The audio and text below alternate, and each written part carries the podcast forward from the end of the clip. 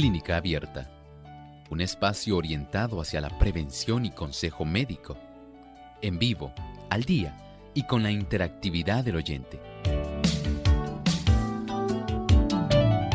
Clínica Abierta, poniendo al doctor a su alcance para un diálogo claro y honesto, porque nos importa su bienestar y salud.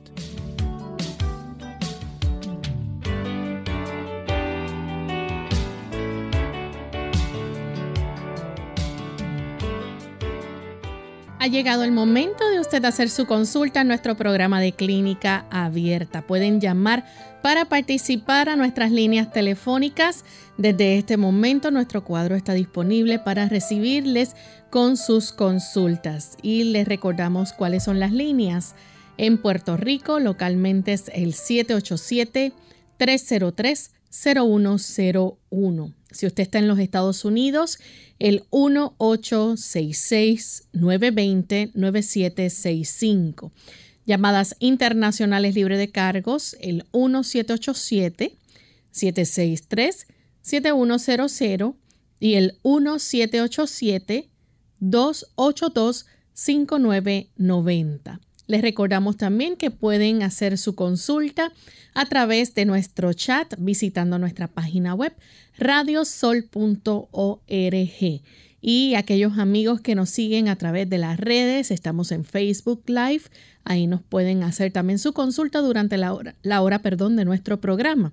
Y solamente tienen que buscarnos por Radio Sol 98.3 FM.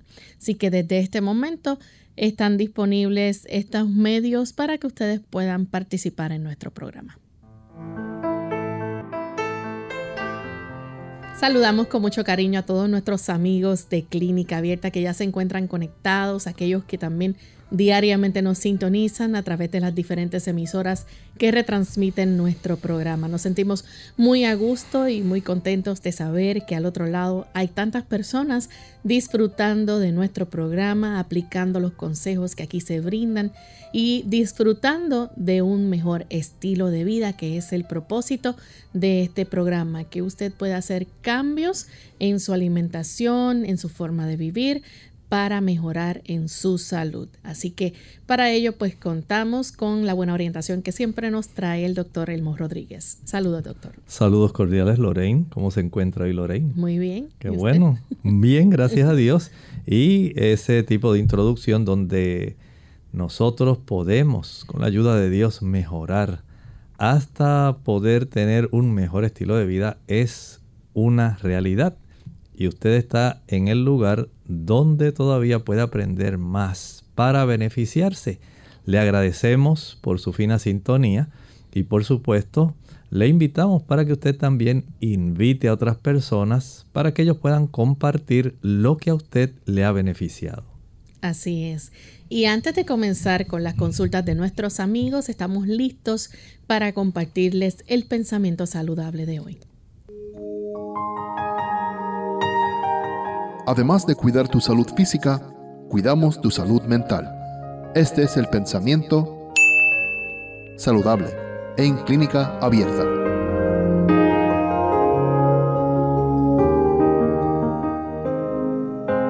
El poder de la voluntad no se aprecia debidamente. Mantened despierta la voluntad y encaminadla con acierto y comunicará energía a todo el ser y constituirá un auxilio admirable para la conservación de la salud. La voluntad es también poderosa para el tratamiento de las enfermedades. Si se emplea debidamente podrá gobernar la imaginación y contribuirá a resistir y a vencer la enfermedad de la mente y del cuerpo ejercitando la fuerza de voluntad para ponerse en armonía con las leyes de la vida. Los pacientes pueden cooperar en gran manera con los esfuerzos del médico para su restablecimiento. Hay una intencionalidad en el hecho de que usted pueda ir en la dirección de la salud. Así es. Muchas personas piensan que la salud es obra de la casualidad en realidad es una obra de la elección. Usted puede decidir en gran medida el ser saludable. Es cierto que a veces ocurren accidentes, esos son inesperados, pero en términos generales, podríamos decir que más del 99% de las personas pueden elegir la salud. Y si usted desea ser saludable, por supuesto, se moverá intencionalmente en la dirección que vaya en esa dirección. Usted quiere que eso sea una realidad. Y así como usted lucha en su vida por obtener sueños que usted anhela concretar, así también ocurre con la salud. No llega solamente porque usted la deseó, es necesario el que usted ponga su acción donde pone sus pensamientos y sus palabras. Quiero ser saludable, quiero ir en esa dirección, entonces camine en esa dirección. Y sabemos que con la ayuda del Señor, usted alcanzará su objetivo. Bien, gracias al doctor por ese pensamiento saludable y estamos listos amigos para comenzar con las consultas. Nuestra primera consulta la recibimos de Juan. Él se comunica desde los Estados Unidos. Adelante Juan. Dios les bendiga. Buenos días. Saludos. Eh, yo fui hace tres años diagnosticado con ah, artritis psoriática degenerativa. Desde ese momento y con la fuerza de voluntad que han mencionado, yo mejoré mi vida en términos de alimentación, ejercicio, se bajé 40 libras, llevo tres años caminando todos los días, pero aún mi rigidez en los huesos, mis inflamaciones continúan, son diarias. Yo aprendí a vivir con ella a través de mi ejercicio y mi disciplina. Obviamente la voluntad del Señor la tengo puesta en toda mi salud, pero me gustaría saber qué debería mejorar conociendo las dietas de nuestras culturas hispanas, a pesar de que yo dejé el arroz, yo dejé muchas cosas. ¿Qué debería entonces y yo hacer más en, investigación sobre qué me está causando dichas inflamaciones? Si puede ser contestado algo o una orientación. Muchas gracias Juan. Mire, esta situación entiendo que si usted está haciendo cambios, le felicito porque va en la dirección correcta y el hecho de que se esté ejercitando ayuda para que el proceso degenerativo artrítico pueda ralentizarse, se pueda hacer más lento, se pueda básicamente reducir la velocidad del deterioro. Y eso es muy importante. Pero hay algo que a lo mejor no ha tomado en cuenta y lo va a notar especialmente en la psoriasis. Tan pronto usted comience a dormir temprano. Esto va a ayudar para que su sistema nervioso le envíe señales muy poderosas a su sistema inmunológico y para que su cuerpo a la vez comience a producir una serie de sustancias llamadas endorfinas y prostaglandinas no inflamatorias. Estas endorfinas y prostaglandinas no inflamatorias van a facilitar el que usted pueda comenzar a notar que las lesiones de psoriasis comienzan a desaparecer. Y esta psoriasis, al igual que ocurre con la artritis eh, psoriásica, tiene ese tipo de elemento donde hay no solamente un involucramiento del sistema inmunológico, sino también del sistema nervioso. Desde ese ángulo, el hecho de que usted pueda dormir temprano, ya desde las 8 y 30, acuéstese a dormir y trate de dormir todas las horas que pueda antes de la medianoche. Mientras más temprano lo pueda hacer, mejor es el beneficio en la piel, en los dolores, en las inflamaciones y evitamos un daño acelerado de esas articulaciones. También puede utilizar, que le sería de beneficio, el uso de las cápsulas de ortiga. En los Estados Unidos puede conseguir este tipo de producto bajo el, bajo el nombre de Nettel, Nettel, Urtica dioica. y este tipo de producto puede resultarle en gran ayuda para su situación. Así que procure, además de la alimentación, por supuesto, trate de evitar aquellos alimentos que van a facilitar más inflamación y más deterioro, especialmente el azúcar y los productos derivados de origen animal, leche, mantequilla, queso, carne, huevos, pescado, yogur. Ese tipo de productos, en su caso, evítelos. Pero trate de no estar ansioso y de dormir abundantemente. Y usted notará con la ayuda del Señor una gran diferencia en la piel y en las articulaciones. Tenemos entonces a Mari desde los Estados Unidos. Adelante, Mari. Sí, buenas, buenos días, señor Les Quiero que si, si el doctor puede y me contesta esto. Mire, yo, vamos a decirlo así, soy adicta a la sal. ¿Qué yo puedo hacer para quitarme la sal de encima? Bueno, podemos hacer muchas cosas.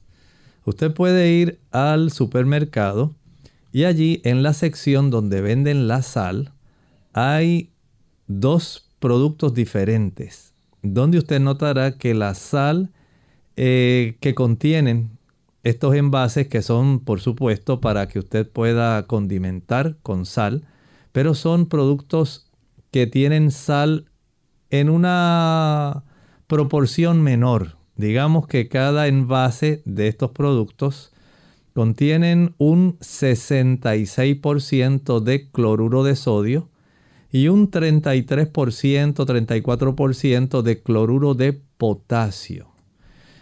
De esta manera usted va a conseguir dos productos. Hay dos diferentes, generalmente dos marcas en el mercado aquí en Puerto Rico. Una se llama Less Salt, menos salt, menos sal. Y el otro se llama Salt Sense, sentido de la sal. Y estos productos son 33% más bajos en sodio que lo que normalmente usted consigue. Fuera de esto, usted entonces tiene que evitar los refrescos que contienen bastante bicarbonato de sodio, los productos que son eh, confeccionados en las reposterías, las galletas, los tornillitos, los cuernitos, los bizcochos, todos esos tipos de productos que tienen bicarbonato de sodio para ellos poder eh, prepararse. Entonces deben ser eliminados.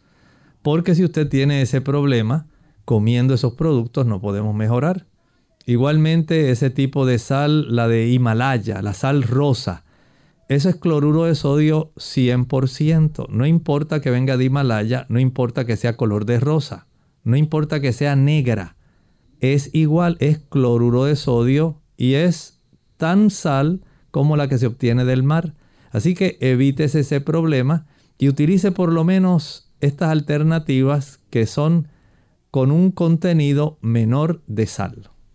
Bien amigos, vamos en esta hora a nuestra primera pausa. Al regreso continuaremos contestando más de sus consultas.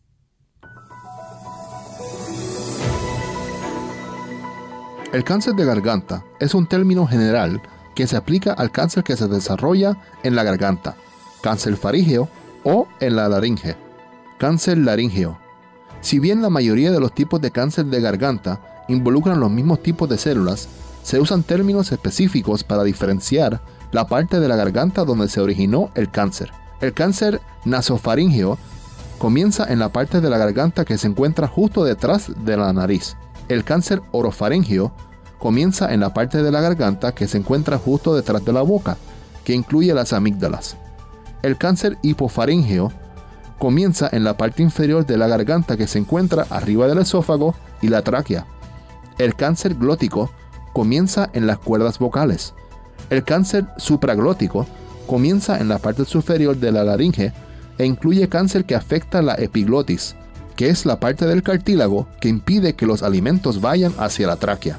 Y el cáncer subglótico comienza en la parte inferior de la laringe por debajo de las cuerdas vocales. Entre los signos y síntomas del cáncer de garganta se pueden incluir los siguientes. Tos, cambios en la voz como ronquera o no hablar con claridad, dificultad para tragar, dolor de oído, una protuberancia o llaga que no cicatriza, dolor de garganta y pérdida de peso.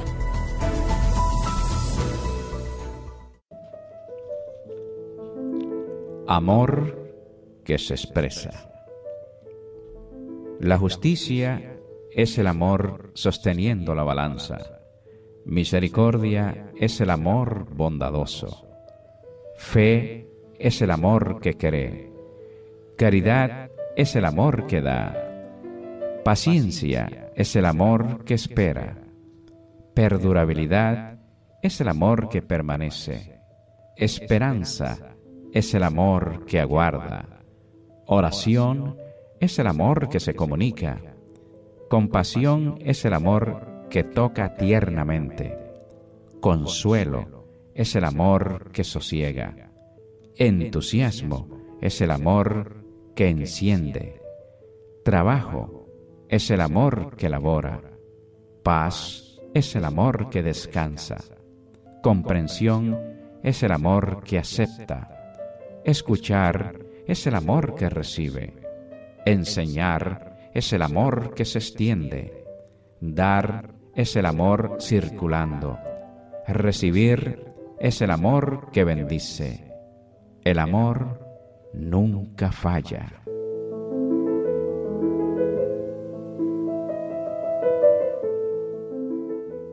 La caída del cabello. Hola, les habla Gaby Zabalúa Godard en la edición de hoy de Segunda Juventud en la Radio, auspiciada por AARP.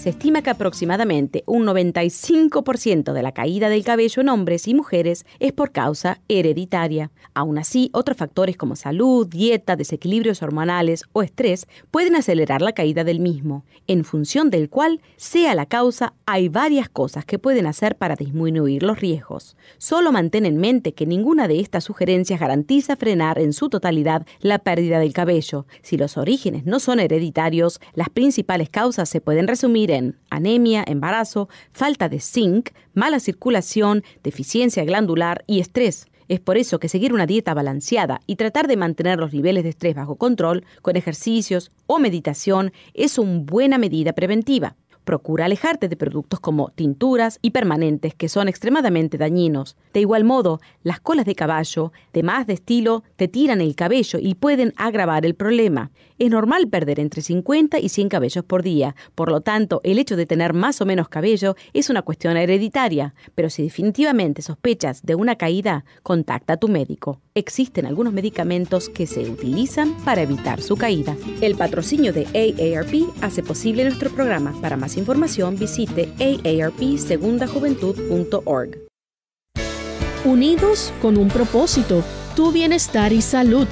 Es el momento de hacer tu pregunta llamando al 787-303-0101 para Puerto Rico, Estados Unidos 1866-920-9765 y llamadas internacionales al 787-763-7100 o al 787-282-5990. Clínica Abierta, trabajando para ti.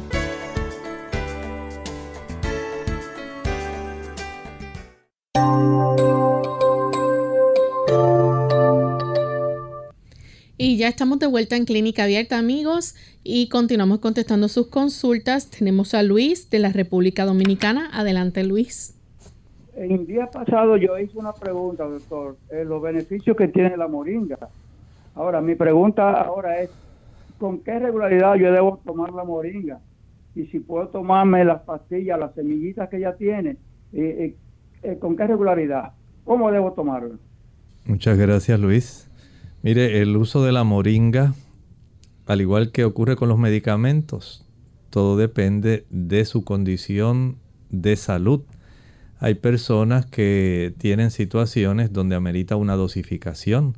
Otros no tienen básicamente algún tipo de, condición que sea preocupante y más bien lo que quieren es nutrirse. Entonces ya eso es otra dosificación. Todo depende si está usando fármacos también y, de, y tiene algún tipo de interacción. Todo eso hay que averiguarlo. O sea que aun cuando son algunos productos naturales, si usted lo está usando para fines solamente, digamos, de nutrirse, bueno, usted puede entonces consumir, algunas personas lo hacen en forma de ensalada, lo preparan de esa manera, eh, usando principalmente las hojas.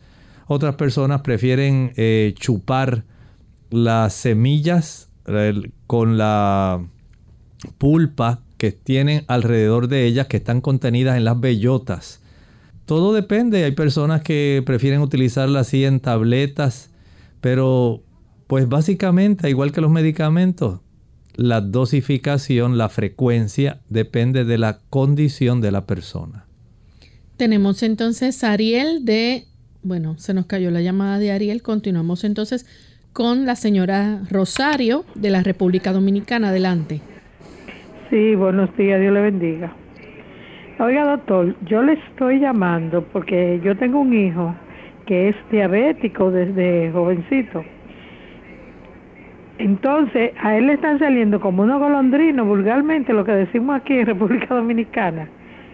Eh, le salió uno como en la cabeza, uno en un ojo, que tuvieron que, ya usted sabe, exprimírselo. Y eso me tiene preocupada. El sábado mañana él se va a sacar dos cordales. ¿Qué usted me, me dice? Porque estoy preocupada. Gracias, doctor. Muchas gracias, comprendo su preocupación, pero el problema básico es la cifra de glucosa sanguínea. De eso depende el cómo él va a enfrentar la invasión de las bacterias. El hecho de que le salgan esos golondrinos, que más bien son abscesos localizados en diferentes partes del cuerpo, depende de cuán elevada tenga su azúcar.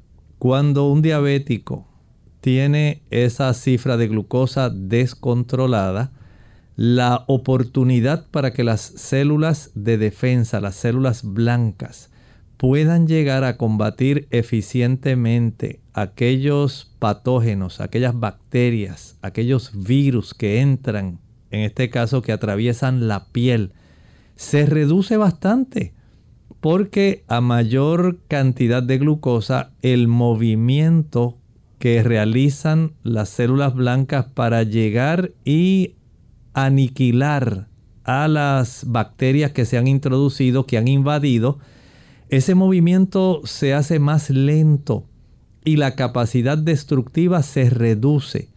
De tal forma que aun cuando uno quisiera evitar que esto ocurriera, va a depender de él.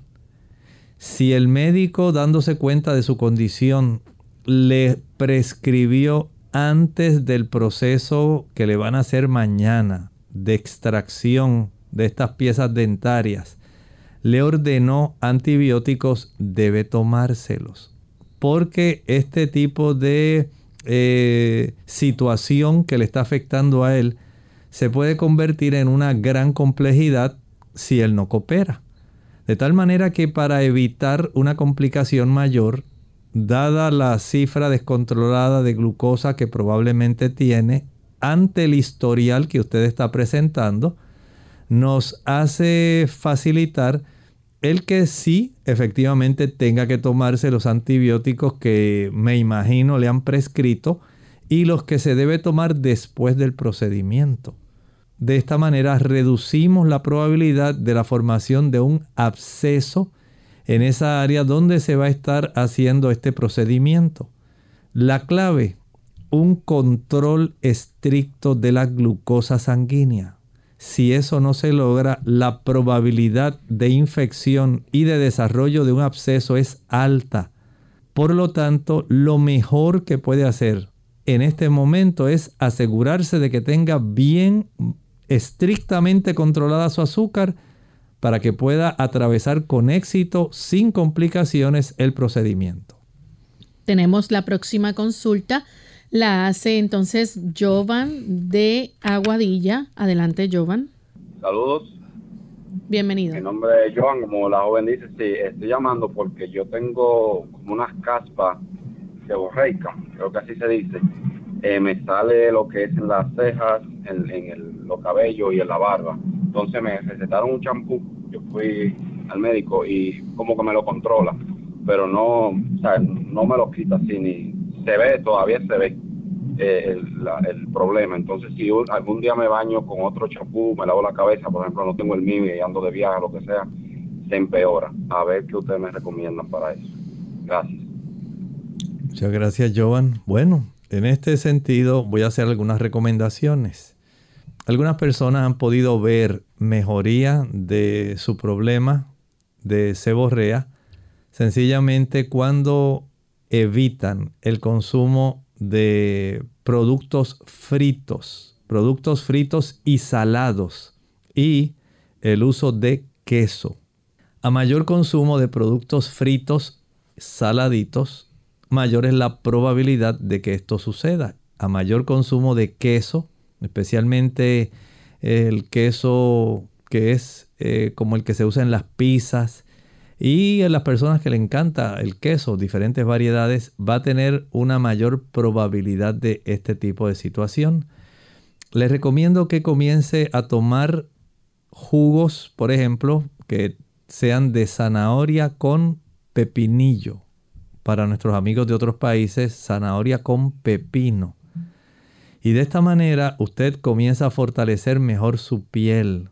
La piel se reproduce mejor, se reproduce de una manera sana y se evita ante la ausencia de tanta grasa saturada, se evita que se desarrolle tanto este tipo de manifestación dermatológica. Siga usando su champú pero vaya haciendo ajustes en su estilo de vida. Trate de que su piel esté mucho más activa, que tenga una mejor circulación. Nútrase mejor para que la piel reciba vitamina E, vitamina D, carotenoides, minerales y de esta manera comience ella a funcionar normalmente. Pero si hay deficiencias o usted solamente apetece aquellas cosas que pueden trastornar el funcionamiento de la piel, entonces su problema va a continuar. Tenemos entonces a Ariel que nos llama de San Juan. Adelante, Ariel. Buen día y gracias.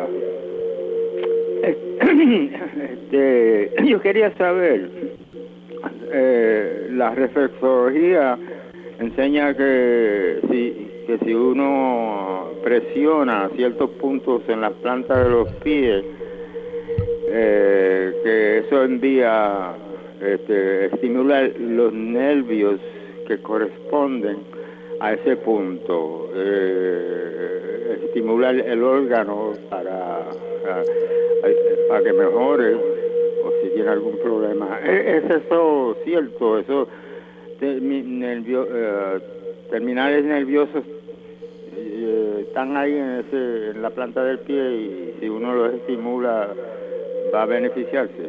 Gracias. Muchas gracias. Mire, eh, tanto en la reflexología de la planta de los pies, de la palma de las manos, de la oreja también, y en algunos casos he visto también hasta del cráneo. Muchas personas piensan, al igual que ocurre con la iridología, que hay una representación de todos los órganos en esas áreas y que apretando ciertos puntos, eh, ejerciendo la expresión o, o ingresando, como ocurre en algunas modalidades de acupuntura, una agujita y estimulando esos puntos, la energía que fluye va a facilitar que haya una reducción del dolor, de la molestia, de que se sane el órgano. En realidad, hasta donde sé, anatómicamente no hay una representación de todos los órganos del cuerpo en la planta del pie. Ah, que si aprieta en este punto, ahí se le quita el dolor de la vesícula. Que si tiene un cólico renal, usted aprieta en este otro punto y ahí se le va el cólico renal. En realidad no trabaja así porque no hay una representación de esos órganos en la planta, en la palma, en el ojo, en la oreja. Y esto se le ha dado una modalidad muy, eh, digamos, diseminada, pero la realidad es que no corresponde a todo lo que dicen. Tal como decía ayer, detrás de cada una de estas modalidades eh, que se utilizan como métodos terapéuticos, métodos de tratamiento para condiciones. Siempre hay una filosofía que está apoyando ese tipo de modalidad. Pero si no es cierto que anatómicamente exista esa representación, si no es cierto que fisiológicamente todos los órganos estén representados y estimulados en ese lado, entonces hay algún otro tipo de creencia que no está necesariamente avalada por la ciencia y tenemos una situación muy difícil. De tal forma que si no hay nervios que de esa área conecten a todas las áreas del cuerpo, en ninguna de ellas, de los ojos a todas las partes del cuerpo, de las manos a todas las partes del cuerpo. Sí reconocemos que hay receptores tanto de frío, de calor, de presión, de tacto, de temperatura del cuerpo hacia el sistema nervioso central. Y del sistema nervioso central se devuelven estímulos motores. De esta manera, sí conocemos que existen esas representaciones, pero las que son anatómicas y fisiológicas, no estas como las que se está presentando de que todo el cuerpo está representado en la plata del pie, de que todo el cuerpo está representado en la palma de las manos, de que todo el cuerpo está representado en el iris de los ojos, de que todo el cuerpo está representado en el pabellón de la oreja. No es cierto. Desde ese ángulo entonces tal vez usted pregunte, pero cómo es posible que yo conozco a tal persona que fue allá y le hicieron esto y se le quitó? Mire, hay cosas que son en realidad asombrosas, pero no quiere decir que sean reales. Aunque se le haya quitado el dolor, hay muchas personas que siguen eventualmente con el mismo problema, porque en realidad ese tipo de modalidad no hace nada para curar e ir a la raíz del problema. Mientras la persona tenga ese apetito por consumir cosas que tienen colesterol, le van a seguir saliendo cálculos en su vesícula. Y no importa cuántas veces, veces le aprieten y le hundan la agujita y todas esas cosas, tiene el cálculo.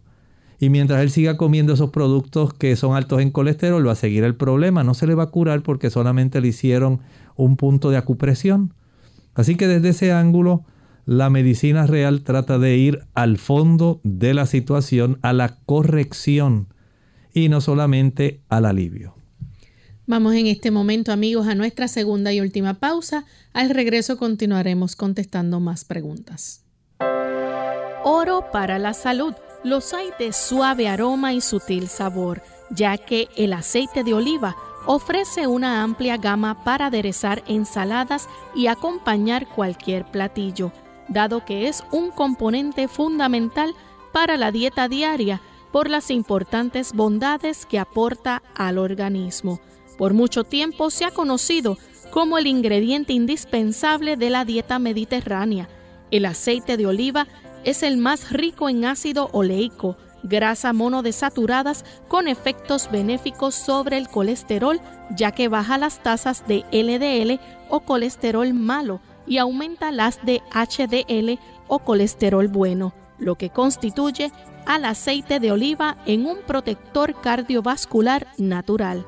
Cabe destacar que a lo largo de varias investigaciones se ha comprobado que consumir aceite de oliva previene la muerte celular ya que entre sus componentes cuenta con una gran cantidad de antioxidantes. Los beneficios del aceite de oliva, gracias a los fenoles, actúan previniendo el envejecimiento y mejora las expectativas de vida. El aceite de oliva es uno de los ingredientes que sobresalen la gastronomía del siglo XXI por su sabor, sus indudables beneficios para la salud y el bienestar.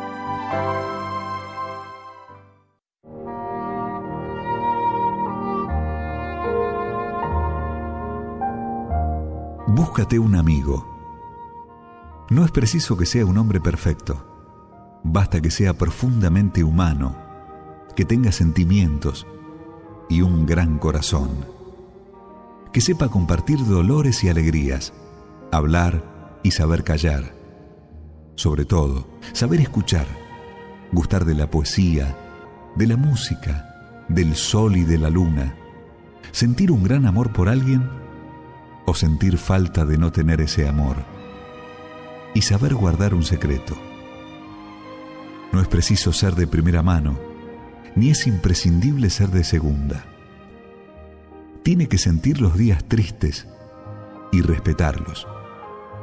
Saber renunciar en favor de alguien.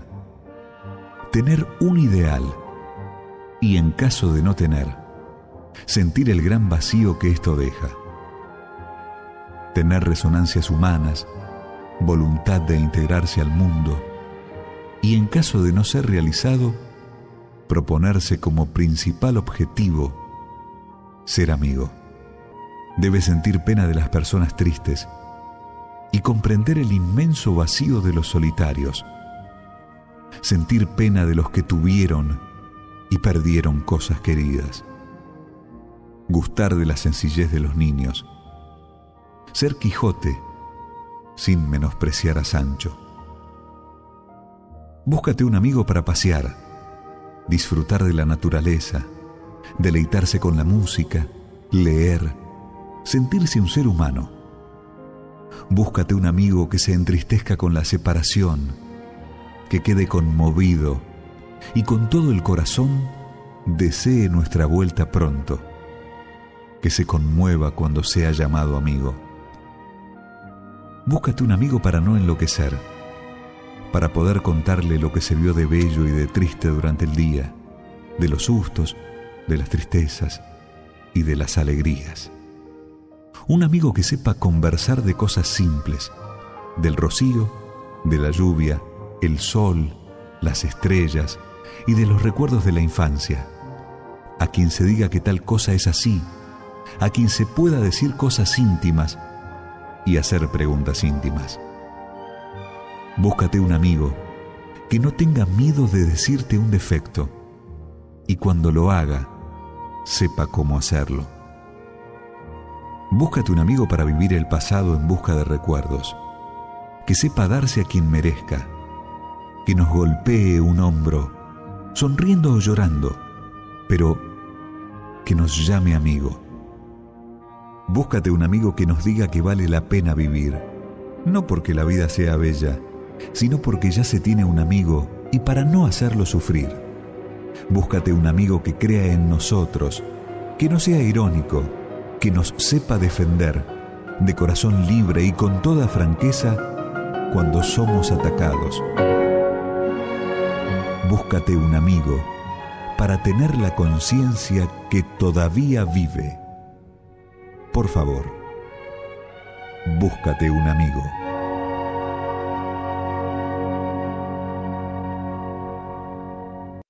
Clínica Abierta. Ya estamos de vuelta en Clínica Abierta, amigos, y continuamos contestando sus consultas. Tenemos entonces a través del chat y de Facebook algunas preguntas. Dulcelina Almonte nos escribe. Dice, que le ha salido una bola en la encía y no sabe qué es, qué le puede aconsejar. Muchas gracias. Bueno, habría que ver primero si esta bola es un absceso, si hay algún problema, digamos, en la raíz de alguna pieza dentaria. Si pudiera ser, por otro lado, algún otro problema, algún quiste que se ha desarrollado en esa área y para esto necesita ir a su odontólogo, de tal manera que cuando él observe, si fuera necesario eh, tomar una radiografía, porque él le preocupa si acaso fuera algún absceso dentario, hay que trabajar con eso lo antes posible. Pero solamente si va al odontólogo podemos saber con precisión qué es. Tenemos entonces a la la consulta desde la República Dominicana nos pregunta Ani Espinal. Quiere saber si es verdad que la soya daña la tiroides. Muchas gracias. En realidad no la daña. Se le ha dado ese tipo de mala promoción. Sí se sabe que en algunas personas el uso exagerado de la soya, especialmente cuando la soya se come cruda, tiene algunas... Eh, sustancias que pudieran ser bloqueadoras de algunas enzimas, pero cuando se come en exceso o se come cruda. Fuera de eso, no hay ninguna razón para que esto pueda dañar de alguna manera la tiroides. Tenemos entonces ahí de eh, Puma, Pumarejo, dice, debido al COVID tengo la troponina elevada, ¿qué recomienda para normalizarla? Debe usted entonces estar a tono con su médico hay que saber qué está ocurriendo, eh, cuánta es la cantidad no solamente de troponina, sino de dímero D. Hay que saber otros marcadores proinflamatorios que se desarrollan. Verificar el cuadro clínico, no es solamente uno estar atento a un número en un laboratorio. Hay que saber si usted tiene algún problema de desarrollo, digamos, en el aspecto cardíaco en el aspecto cardiovascular y especialmente en, la situación pulmonar. De esta manera, tomando el cuadro clínico en conjunto con los estudios, podemos tener una idea del tipo de tratamiento que se le va a administrar, pero no podemos tan solo eh, tratar un laboratorio. Así no se puede. Hay que unir toda la información posible respecto a usted. ¿Tiene dificultad respiratoria? Sí o no. ¿Le duele el pecho? Sí o no. ¿Ha visto usted cambios donde se altera mucho la presión arterial? ¿Tiene o le diagnosticaron alguna inflamación alrededor de su corazón o internamente en el endocardio? O hubo algún tipo de evento donde se ha facilitado el que usted desarrolle alguna cantidad de coágulos, le hicieron radiografías o alguna tomografía para saber si hay algún evento en una área específica porque hay dificultad respiratoria. Entonces, todo esto hay que tomarlo en conjunto y no solamente un tipo de estudio aislado. Recuerde que la medicina no trata laboratorios. Los laboratorios son herramientas para tratar a un enfermo que tiene signos y síntomas, tiene un cuadro clínico. De acuerdo a eso, usando todas esas herramientas, se diagnostica y se trata. Tenemos también a eh, Judith Silva. Dice, ella nos escribe desde Colombia y quiere que le ayude, eh, que pregunta qué debe tomar para los cálculos en los riñones están pequeños. Si son pequeños y estos miden menos de 3 milímetros, pueden ser expulsados. Pero si usted refiere pequeños que tal vez ya tienen 5 milímetros, 6 milímetros, le van a causar mucho dolor.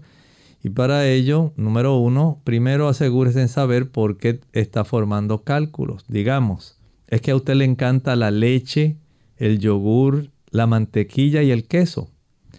Es porque usted ya comenzó a desarrollar osteoporosis y o porque tiene algún trastorno de la glándula paratiroides, que eso también hay que indagarlo. Hay que saber también si es una persona que consume mucho ácido fosfórico que se encuentra en los refrescos. ¿O será que una persona tiene el síndrome de álcali especialmente cuando le encantan todos esos productos lácteos. ¿Será tal vez por casualidad alguna de estas personas que le encanta el café? El café descalcifica, al igual que lo hacen los refrescos.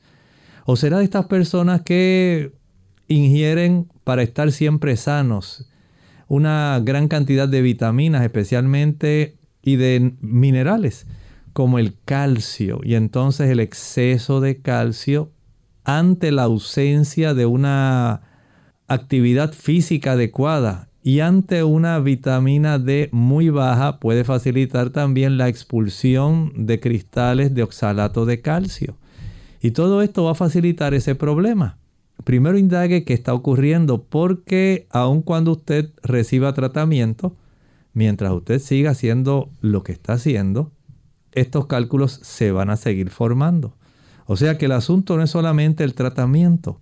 Parte del tratamiento es dejar de estimular el crecimiento de los mismos.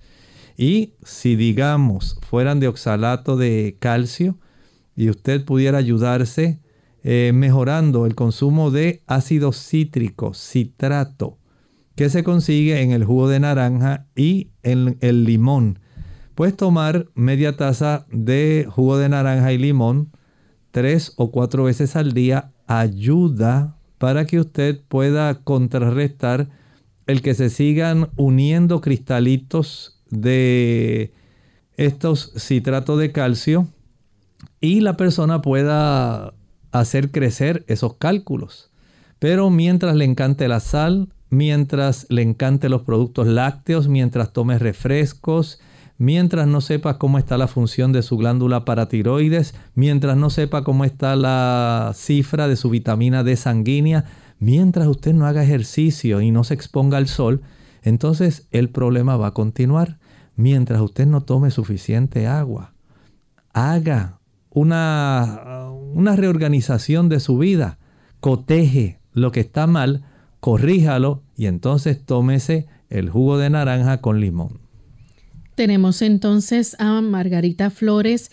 Ella dice que necesita saber cómo puede ayudar a una señora de 76 años. Tiene mucho ardor en sus pies.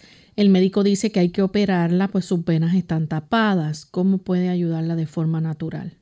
Entiendo que probablemente son las arterias las que están tapadas. Cuando no hay una buena circulación, especialmente arterial, eh, los tejidos más lejanos, los más distales, en este caso los dedos de los pies, la planta del pie, va a comenzar a dar señales de hipoxia, una reducción en la cantidad de oxígeno, la concentración de oxígeno en esos tejidos se reduce.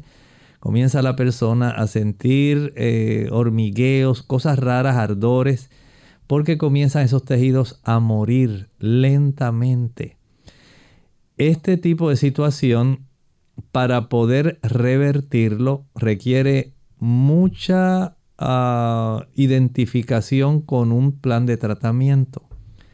Si hay placa de ateroma en las arterias de las piernas, para esto hay que hacer un Doppler arterial. Hay que detectar en qué nivel están, cuánto por ciento de obstrucción tiene, si hay o no coágulos en esas arterias o trombos. Eso es importante. Si ella quiere revertir ese proceso, si es por placa de ateroma, entonces hay que evitar todos los productos de origen animal. Leche, mantequilla, yogur, queso, carne blanca, roja, pescado. Ese tipo de productos deben ser eliminados. No podemos mejorar esa placa de ateroma mientras usted le siga proveyendo la formación para que esa placa de ateroma se desarrolle. ¿Cómo se desarrolla? Mientras usted consume esos productos que mencioné, que son altos en grasas saturadas y altísimos en colesterol, entonces esa placa de ateroma se va a seguir desarrollando, se impedirá el buen flujo de sangre arterial oxigenada y nutrida y al impedirla los tejidos más lejanos ante la ausencia de una cantidad suficiente de oxígeno y nutrimentos se va a quejar. Y esto que está ocurriéndole a ella es precisamente eso. Si ella adopta una alimentación estrictamente vegetariana, equilibrada, y comienza a caminar a tolerancia en un lugar llano, acompañada de alguien, digamos, durante 10 días, 5 minutos, 5 minutos cada dos horas, 5 minutos cada dos horas. Después lo va aumentando a 10 minutos cada dos horas, 10 minutos por 10 días adicionales nuevamente por 10 días adicionales, 15 minutos cada dos horas, 15. Y de esta manera comienza el asunto a eh, realizarse esa capacidad del cuerpo en remodelar la parte interna de las arterias, porque tenemos eh, mecanismos para eso, si usted coopera. Pero no hay una cosa mágica que logre abrir esas arterias para que todo se vaya. No, es, no funciona así. Tenemos que desandar el camino que ha conducido al daño para lograr restablecer nuevamente la funcionalidad de esos tejidos. Bien, tenemos entonces otra consulta. Esta la hace Elena Ramírez de la República Dominicana, 59 años. Dice, para el ojo seco tengo indicadas dos gotas oftálmicas, pero las molestias persisten. ¿Puede decirme algo natural para esta condición ocular? No tengo tiroides, no soy hipertensa ni diabética. Bueno, trate de que su oftalmólogo le pueda recomendar algunas gotas que se consiguen actualmente que contienen un porcentaje de ácidos grasos no saturados. Casi siempre son omega 3. Y este tipo de productos ayuda para que la película lagrimal, esa capita que siempre se deposita cada vez que usted y yo parpadeamos, esa capita de lágrimas que pinta nuestro ojo, claro, transparentemente, ayuda para que usted no se moleste ante la resequedad. Si usted logra que él le pueda dar este tipo de receta sería mejor. De lo contrario, tiene que estar con frecuencia utilizando algún gotero para usar estas, ¿verdad? Esta, evitar esta molestia. Pero sí tiene que estar humectando si ya no tiene la capacidad de humectar adecuadamente la superficie corneal. Bien, ya hemos llegado al final de nuestro programa. Agradecemos a todos los que nos acompañaron en el día de hoy. Queremos invitarles a que la próxima semana sí lo hagan a la misma hora y por la misma frecuencia. Estaremos compartiendo otro interesante tema de salud. Vamos entonces a finalizar con este pensamiento para meditar.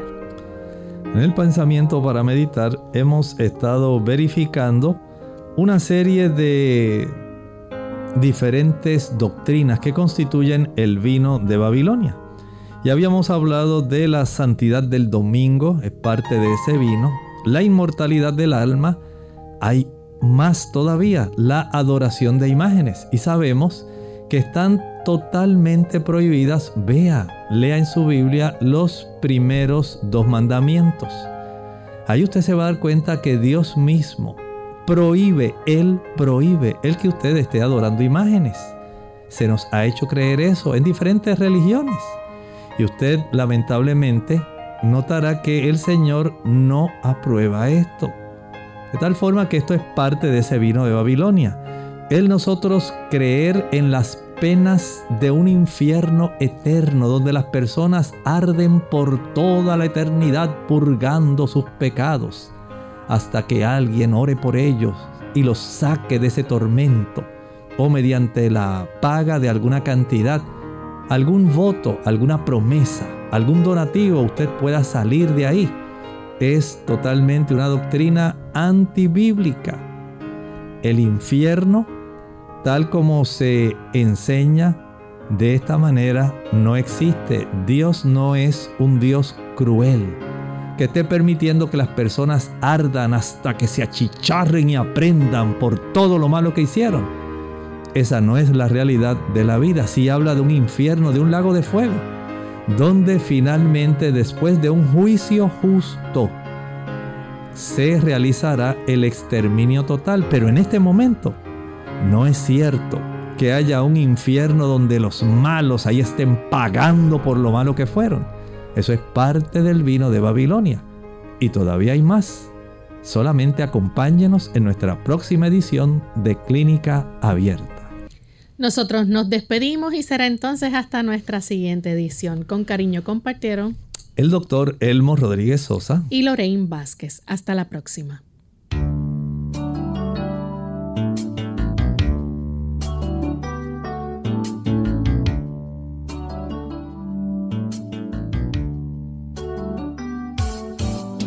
Clínica Abierta. No es nuestra intención sustituir el diagnóstico médico. Antes de poner en práctica cualquier consejo brindado en este programa, usted debe consultar con su médico. Hasta la próxima.